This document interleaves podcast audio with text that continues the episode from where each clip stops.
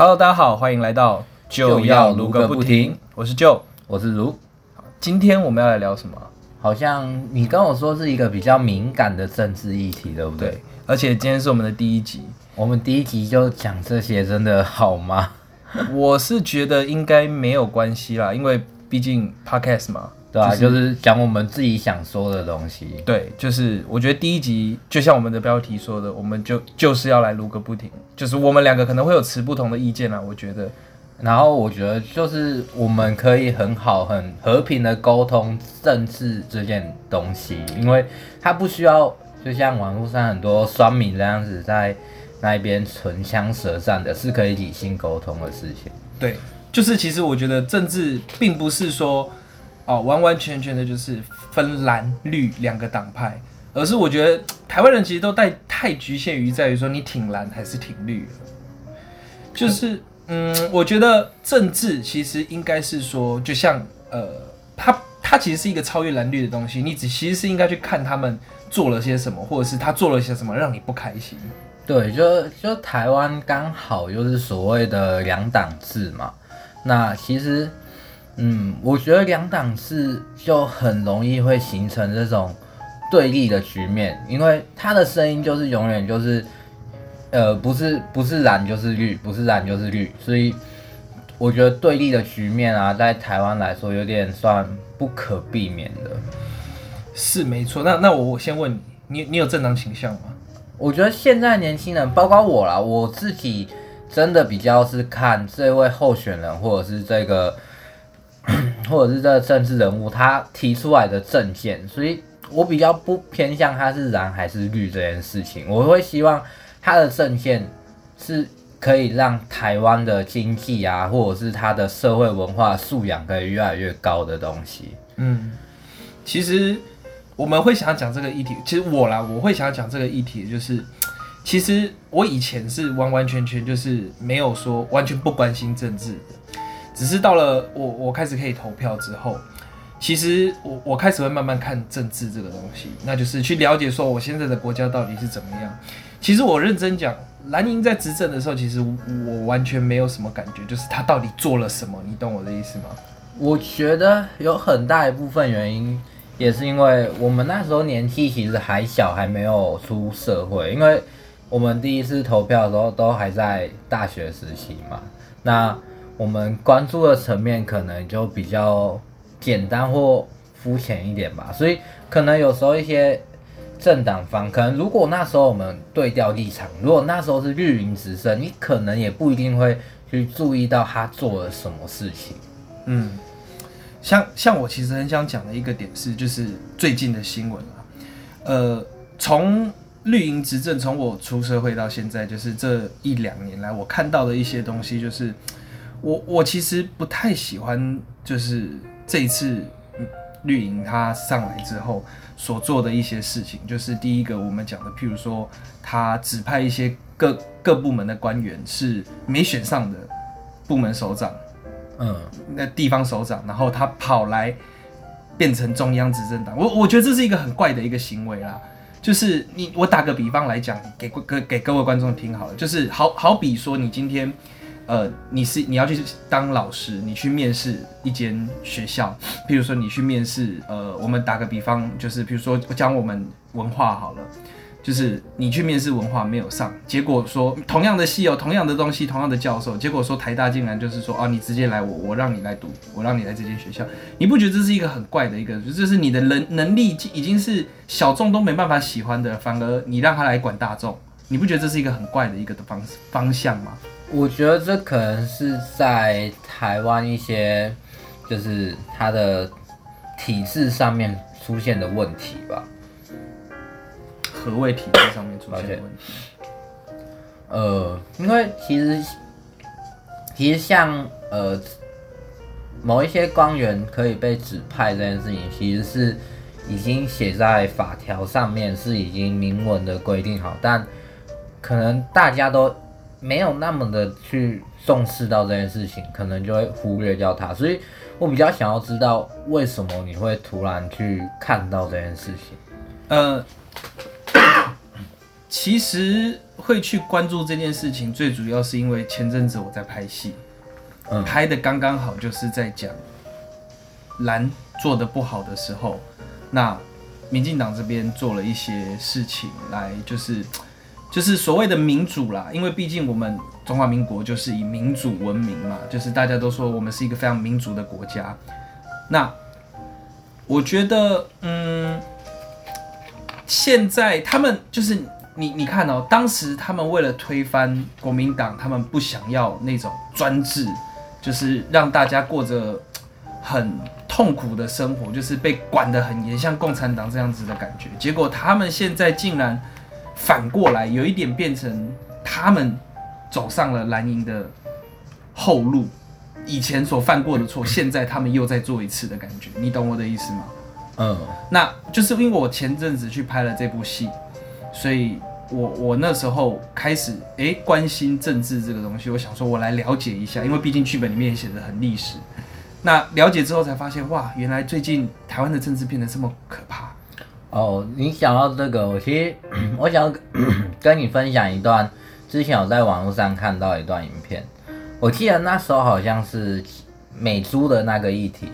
然后那时候是由蒋万安来去咨询苏贞昌。那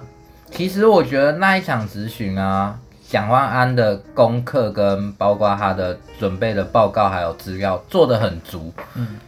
他就讲说，可能民进党这一次有哪些地方可以再做得更好。我觉得观众有兴趣也可以去查一下这段影片。他是在讲，哎、你民进党，呃，你们在开放美猪这个时候，为什么那么快速，或者是说你们要怎么样可以把它做得更好？你的配套措施，然后跟你的报告，就是美猪进来，好像有一个专有名词，那报告就是你美猪进来，然后跟台湾本土猪农会有什么样的冲突？就是这份报告，我那时候听他们的咨询的内容是说，呃，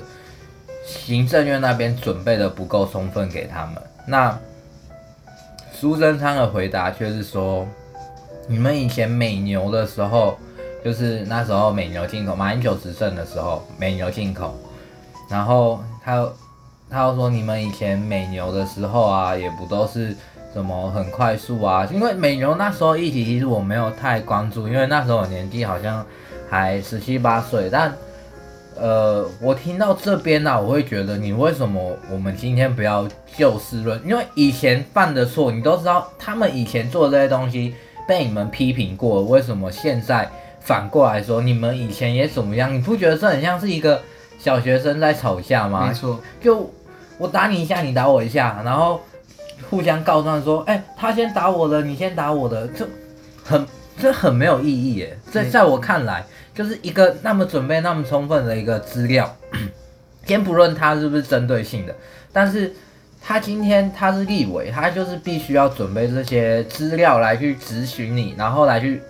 他对你一定是抱持着质问、疑问的状态，所以我觉得他问什么问题，然后你就你们的专业，然后来去回答他对你们的质疑，把自己做的事情完整的说出来，而不是搬以前的故事，这不是蛮正常的吗？对啊，就就就当像当时呃美牛这个议题，我其实我当时也有看到，就是在新闻上面，我就觉得其实那时候民进党做的很好啊，他们反黑箱嘛，你你不可以让他这么快通过啊，你本来就是要经过咨询，要透过正常的程序，要让大家觉得说这是可行的才下去做，这才是所谓的民主政治嘛。对，但是当时民进党他们就是很反对国民党他们做这个专制，就是哇很快，就是让他快速通关。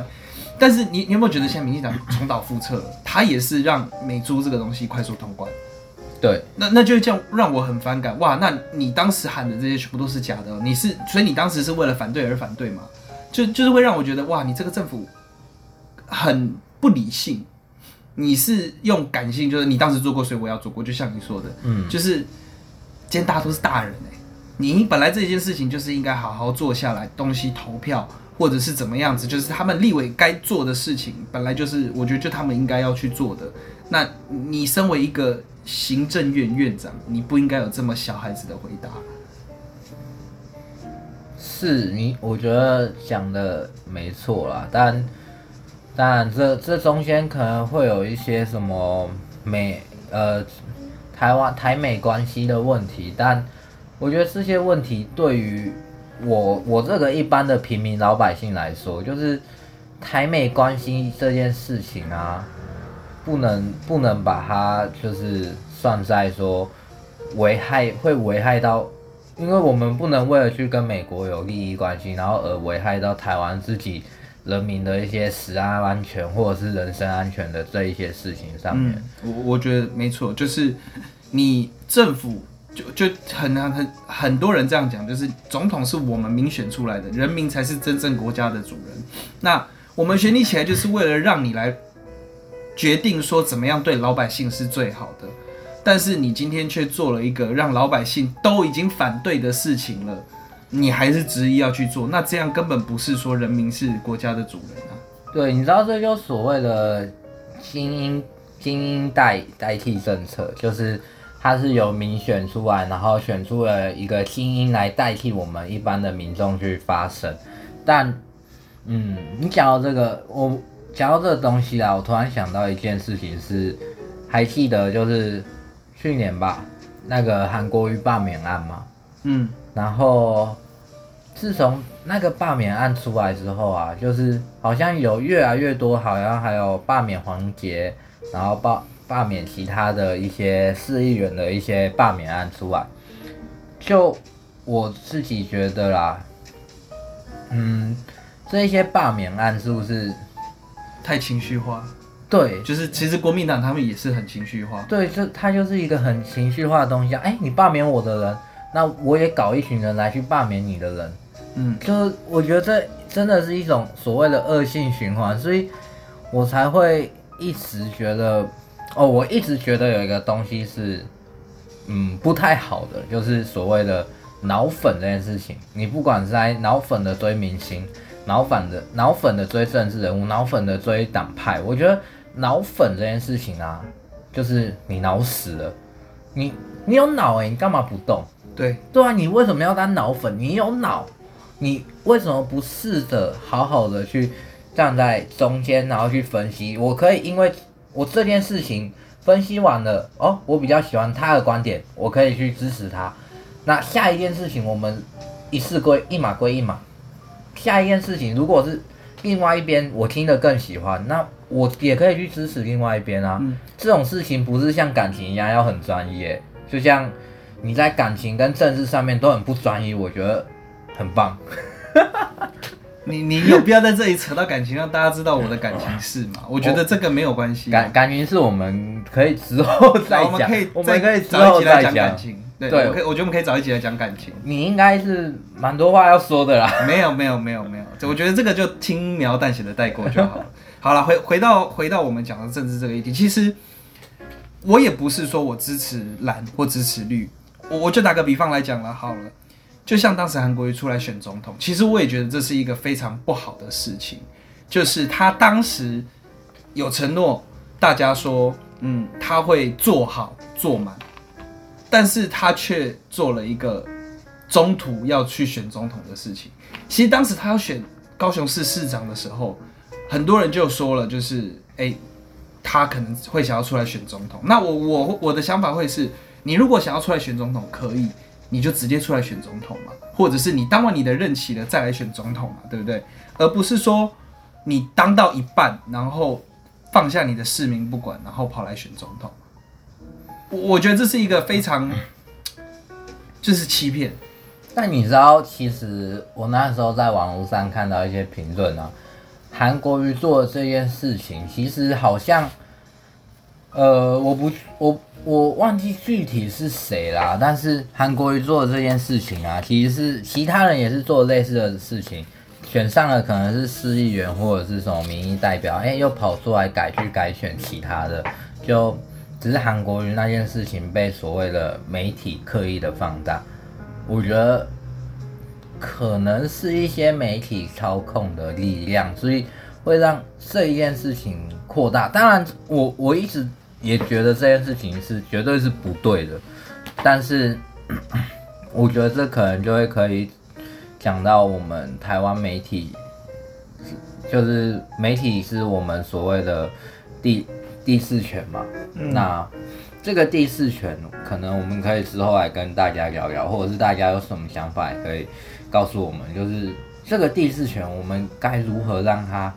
变得更好，更起到所谓第四权去监督三方的一个义务？因为其实媒体乱源啊，也不只是台湾有这件事情，其实日本跟韩国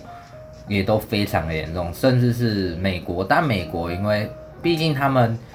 言论自由跟自由意识其实已经升值到他们人民的，就是一些老老百姓的心里面去了，嗯。所以他们在看各个新闻比较能够有主观意识的去思考，而且他们的新闻台其实各家新闻台的影响力也都蛮大的，所以不会被哎、哪一方哪一方说了什么，然后另外一方就不敢说什么。嗯，其实媒体我觉得是让老百姓知道事情的重要性啊，就是不管是时事、政治，甚至很多的事情，我觉得媒体是很重要的一一个权利、一个方向，就是所有人都是经由媒体来知道这些事情的。那我觉得就像你说的，媒体我们其实也可以找一个时间，我们来聊一下媒体。毕竟我们两个也是算媒体出身的，因为我们对啊，我们自己是广告系的嘛，，所以我们对于媒体其实也算有点熟悉，有点涉略。那我我觉得我们可以找一集来讲媒体这个东西，因为我觉得这也是很重要，可以让大可以让大家来聊聊这件事情，也让观众知道说现在媒体的东西到底发生我了什么觉得我们我们主要会讲这个，就是希望我们这个频道可以让，因为我们是以年轻人，我们现在才我们两个人的年纪也就二二二二三，那我们就是想要用年轻人的观点，然后来去让大家知道说，嗯，我们现在年轻人到底都在想些什么，所以不要提到年纪了，我那个这反正这里我会剪掉。好，对，就是你，我觉得你重讲一次这里，就是说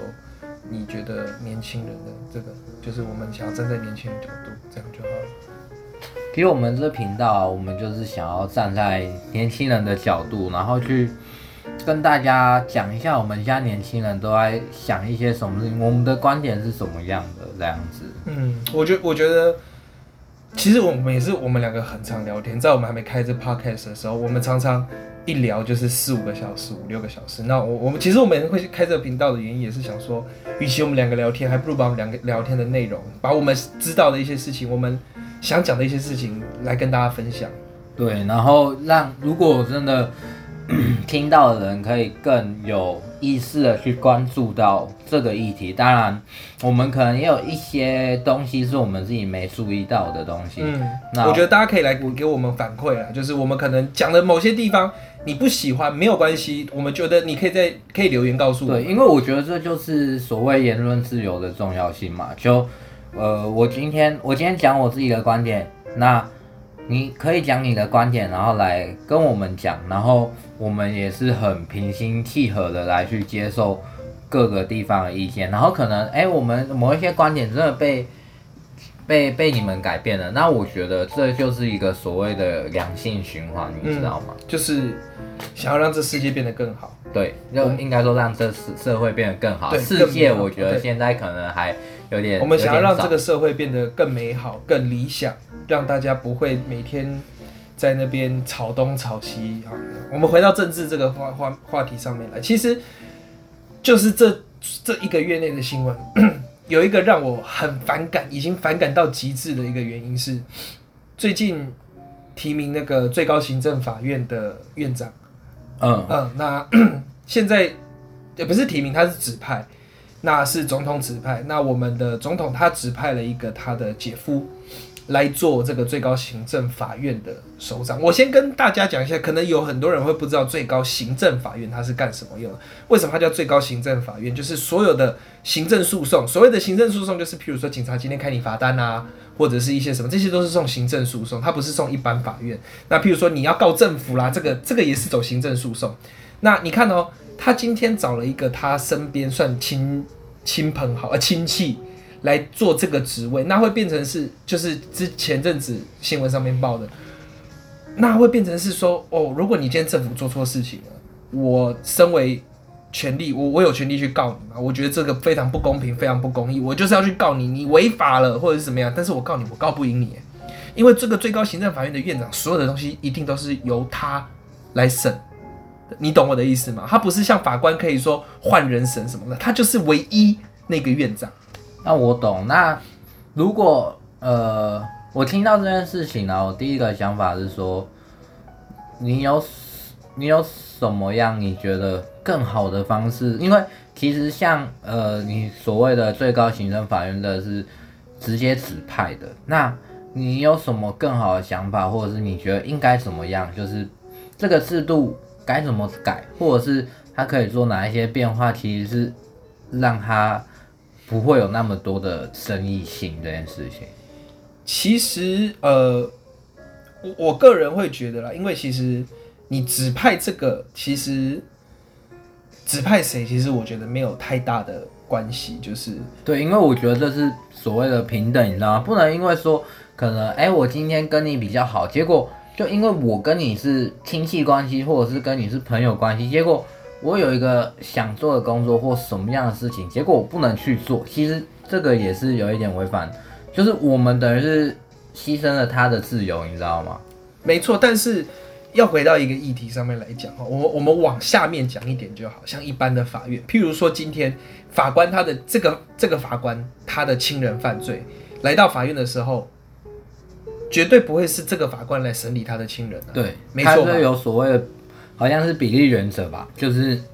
你要避。避掉自己有关系的人，毕竟这样才可以维持所谓的司法公正性。对，没错。所以，我也是觉得说，你你要避嫌嘛。你今天随便提一个人来起来，其实我觉得你就已经取得到了这个避嫌，就是他今天来审，虽然你可能他你提他提名他，或者是你指派他，他可能就是你的朋友，但是已经至少比亲人来讲还要来的少了一层关系，不会这么的去。包庇啊什么的，那我我个人呢会觉得，如果说可以有一个解决的办法，嗯，我觉得可以，譬如啦，我不知道这可不可行，譬如说，呃，由在野党这边也指派一位来做所谓的呃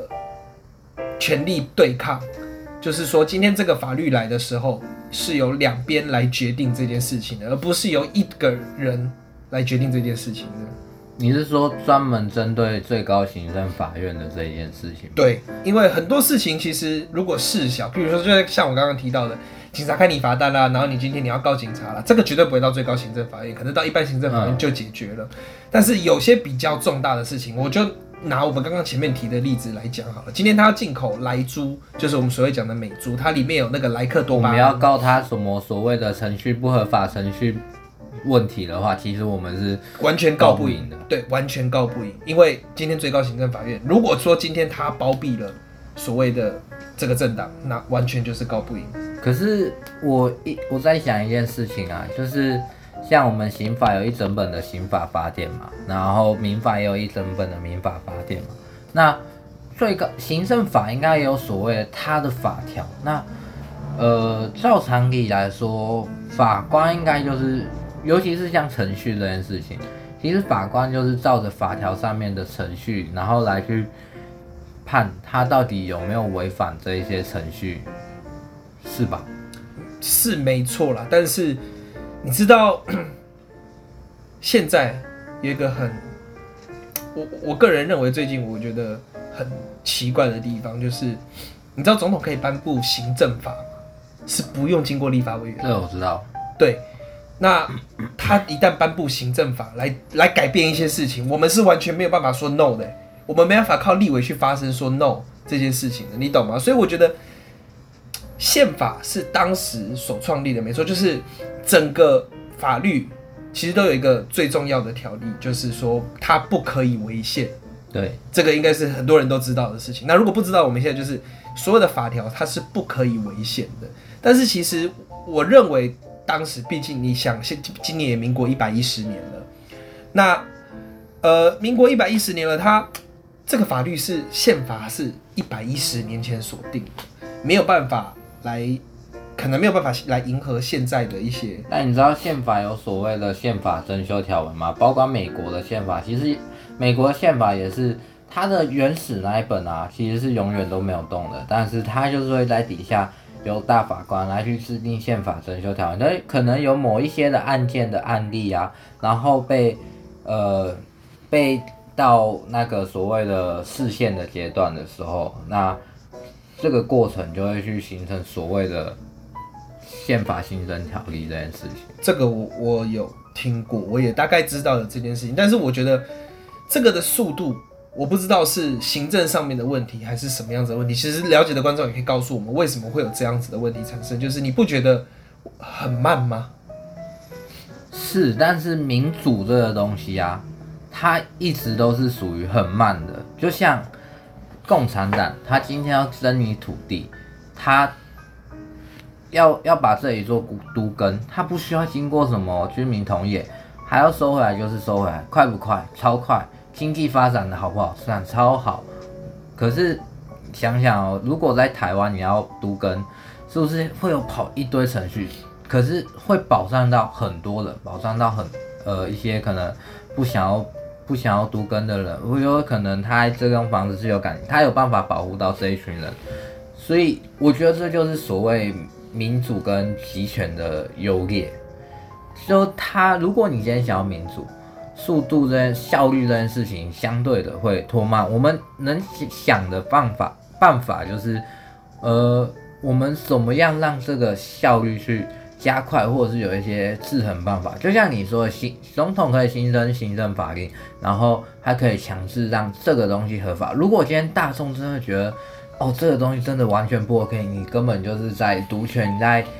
你在独裁，那。就是用四年后的选票让他下台，换了一个执政党上台，去把这行政法条给修掉，这个东西废止。嗯，这个就是所谓的民主的一个所谓的，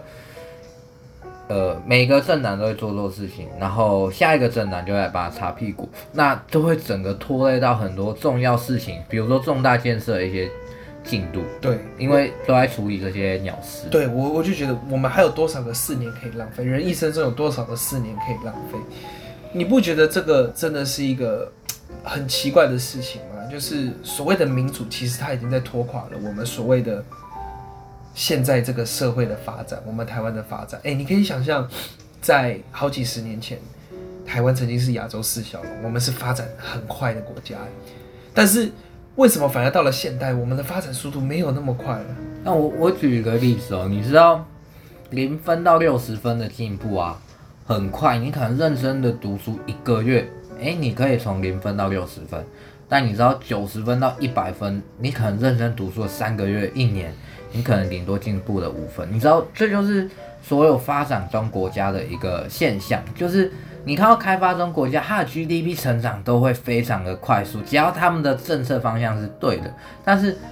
呃，我在我认为台湾已经是算在已开发国家啦。那在已开发国家里面，就是人民会更加注重的东西是所谓自己的居住问题啊，你的社会问题啊，你的人文素养啊，然后跟你的环境问题，因为人民已经摆脱了所谓就是那种啊。我没有钱，我一直在失业，然后我会不会明天就没有饭吃？我会饿死，或者我被疾病，我没有钱去看医生。我觉得这些问题台湾都处理很好，尤其没有钱看医生的健保的问题，虽然还是牺牲了一些人的利益啊，但我觉得这是另外一个议题了。所以民主国家就是，呃，应该说不是民主国家，已开发国家，我们应该算开发中国家。对，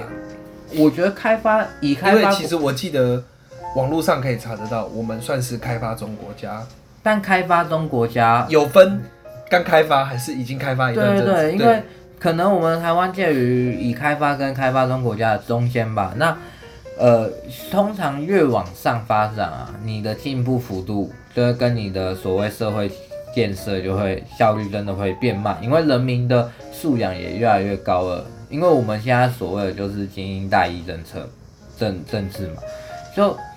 因为一开始的时候，可能还在开，大家没念什么书，哎，念到很高书，比较聪明的人，那他们可以代替这些人民去发声。但他大家现在念的书都比较多了，人们的那个知识素养都高了一点的时候，就会有更多不同的意见。你知道，更多不同意见，它是绝对会让你进步的，但是它也是绝对会让你的速度拖慢的。我们自己之前在开会，你应该，我们自己广告，我们自己广告系之前可能就很常需要开会啦，所以我们在开会讨论的时候，因为我们意见都很多，所以可能出社会后，我一个人用的东西，我可能一个礼拜三天我就用好了，结果我们在学生时期，因为想要大家都参与讨论，所以我们用了两个礼拜一个学期，应该有这种。印象吧，就是其实自己决定事情是非常快的，对。但是如果要大家来决定事情，那你就要顾虑到大家的感受，对。所以这就是我觉得刚刚讲的，刚刚讲的那问题。所以我觉得我们提出的这个问题啊，就是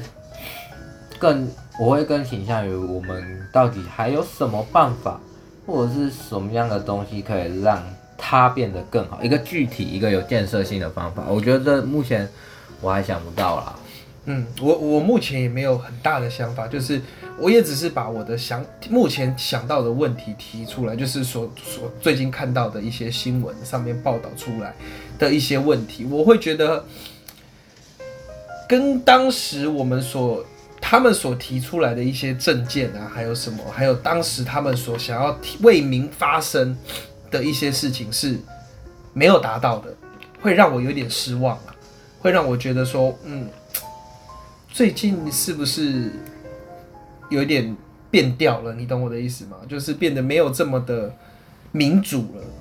我我我是这样认为，就是有些事情怎么感觉变得有一点专制的感觉。是，最最近真的是有一种专制的感觉。就是我会觉得他是在往后退，而不是在往前走。因为现在就是现在就是立那个立院，其实。我们某一个党派也是过半啊，其实过半他们要过任何的事情都会相对的容易一点。这时候，一个好的政府啊，因为你都已经可以比较容易的去执行很多事情。一个好的政府在这时期就是要，应该说好的政党执政人员在这个时期就是要尽全力的去表现出你的能力了，你知道吗？因因为你在这时期做得好，其实基本上。你就会赢得很多人信任，因为要不然，如果今天总统是，呃，所谓的民进党啊，立院那边是国民党过半数，其实今天总统要做的事情会很受限。嗯，所以我觉得这是台湾目前的问，就是目前民进党给我的感觉啦，就是可能没有，可能没有发挥好，或者是可能有其他我们没有注意到的因素。嗯。其实，其实我们也不是说单纯要批评民进党。我我们往回溯往之前更之前四年前的方向来讲，像马政府当时，其实我觉得马政府也没有做得很好。就是马政府他其实是一个几乎好像没做什么事情的政府，你不觉得吗？就是他也没有任何的进步，也没有任何的作为。那我会认为说，你一个好的政府，就像你刚刚提到，一个好的政府应该是为人民所发声，为人民来去。以人民的利益为优先，来去让整个国家会变得更好。这这也是为什么，嗯，我我打个比方来讲啊，其实那时候郭台铭郭董事长他说他要出来选总统，其实我那当时是想要投他的，因为我就像看到美国川普这样，虽虽然川普也没有做的多好，啊 对，讲到川普就。更更复杂。对，其实我们可以到时候来讲一集有关美国政治的。既然我们都讲到政治了，我们也可以我们来研究一下，来讲一下美国的政治的东西。对，好，好，回到我们台湾来讲，其实，呃，我我会认为说，为什么我当时说，我觉得郭台铭的郭董事长他如果来当总统，可能会有一个不一样的感觉，就是因为他会以呃所谓的对商业来来去做发展，那会让整个国家商业的进步的很快，会让整个国家的利益会。很快，但相对可能啊，我是说可能，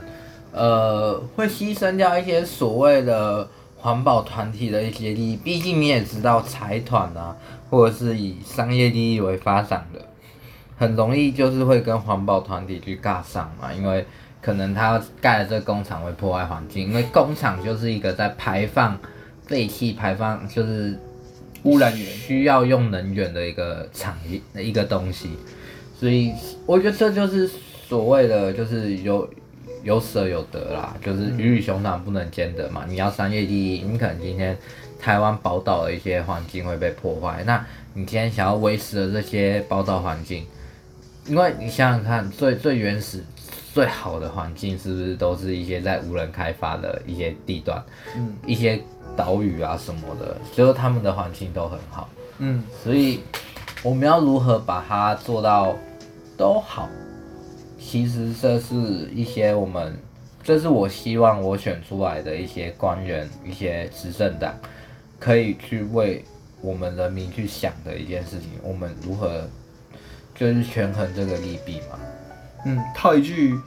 我觉得川普讲的一句话让我很很喜欢的话，然后把里面的字稍微改一下。我相信很多观众应该已经猜到我要讲什么话了，叫做 “Make American Great Again”，让美国变得更好。那我觉得我们可以改变一下，我们我觉得不管怎么样，我们就是要 make Taiwan great again，让台湾变得更好，嗯让世界再次看到台湾。其实这次疫情也让很多世界真的看到台湾了。我觉得我们也可以找一找一个时间来聊一下疫情这件事情。我觉得，因为我觉得这个东西，其实台湾的疫情啊，跟民进党在这方面的控管，其实真的我觉得是很好的。嗯嗯，就当在然第一时间嗯口罩的限缩，第一时间的措施，然后到最后，你知道其实啊，口罩啊可以集权的这样管，我们口罩最后没有缺，现在可以呃卖到国外。我觉得这件事情就是所谓的集权，就是政府这时候发挥了他的公权力来、嗯来让来去控制住这一件事情。其实这时候集权是好事，嗯，对。在某些时候，我在某些时刻，嗯这时候的集权很 OK 的。对，就是不要像你知道疫情刚发生的时候，哦，他口罩他妈那个价格，我在网络上看到真的是吓死了。你知道我那时候差点想要从美国亚马逊 Amazon 上面去订口罩吗？你知道一盒口罩五十个多少钱吗？不知道，两千多块台币。结果你看看，像 Amazon 的口罩，因为之后晚一点看 Amazon 的口罩应该更贵。嗯，对，台湾的一个五块 OK 了啦。对我我觉得虽虽然很多人会靠腰说它的成本可能就远远只有一两块，但是你要想，我们其实已经比其他国家幸福很多了。而且我们其实那些也没有说到背后隐藏成本，政府集集中去做这件事情，需要耗费一些人力啊。其实很多隐藏成本，其实我我并不觉得什么成本一两块，然后你骂我们五块是很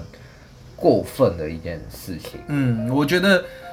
这五块来讲啊，对于很多人来讲，其实它并不会造成什么负担。对，因为就没必要去，我觉得这就是所谓的小事。其实你说政府真的要赚这笔钱吗？他讲讲难听一点，他有更大油水的地方，他干嘛不去赚？要赚这个油水，然后现在闹得那么烈，然后要把这个油水放到台面上来给大家说嘴嘛？不可能，没有笨到这样。嗯，其其实我认为民进党政府它也有做的很棒的地方。我认真讲，就是从以前到现在，其实也有做的很棒的地方。但是我觉得我们必须回到一个问题上面来讲，就是说，呃，民进党它真的是最近让大家也其实有点失望啊。我我不知道，可能有我们有些听众他们没有这样认为。但是，就像我们刚刚前面提到的，我们只是把我们的想法提出来。是，其实持反对意见的听众朋友，我觉得也可以跟我们做一些分享，让说不定我们听完也可以有所改观，因为我们也是从媒体上面去得到而且我。更希望的就是跟我们持反对意见的人来去听，因为我觉得这样子他理性的来跟我们分享他所认为的观点，会让我们两个都更加进步，你知道吗？嗯，就是因为就像我们刚刚提到的，媒体是现在的社会一个乱源。我们接到这些讯息，其实也是从媒体上面来的。那我们或许也不是很正确的想法。那如果说有观众是很深入了解这件事情的人，我也很欢迎你们在底下留言区跟我们来聊这件事情。我们会很乐意来回答你，也会很乐意虚心受教。我我觉得虚心受教是非常重要的，不管是我们两个，或者是我们把它放大来看，所谓现在的政党，其实我觉得他们也必须要所谓的虚心受教，来听听整个社会大家的想法，听见，呃，听不是听见，听就是来听大家的意见，你懂吗？嗯，我我觉得这是很重要的一件事情啦。呃，当然，我我认为这个可能是需要时间的，但是你有做总比于你没做好。对，没，我觉得这是很重要的一个观点。那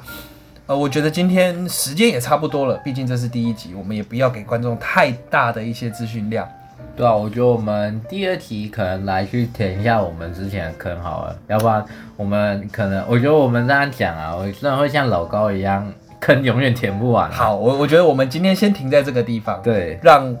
观众呃，让听众朋友可以来消化一些我们今天讲的事情，然后或许你们有什么想要表达的，真的，我们真的，我再次说，我们真的很欢迎你，但是请理性的跟我们在留言区互动，我们会很乐意跟你做一些回馈。嗯，好，今天时间也差不多啦，那很感谢各位听众朋友收听，我们就要录个不停，那期待下次与各位再见。拜拜。拜拜。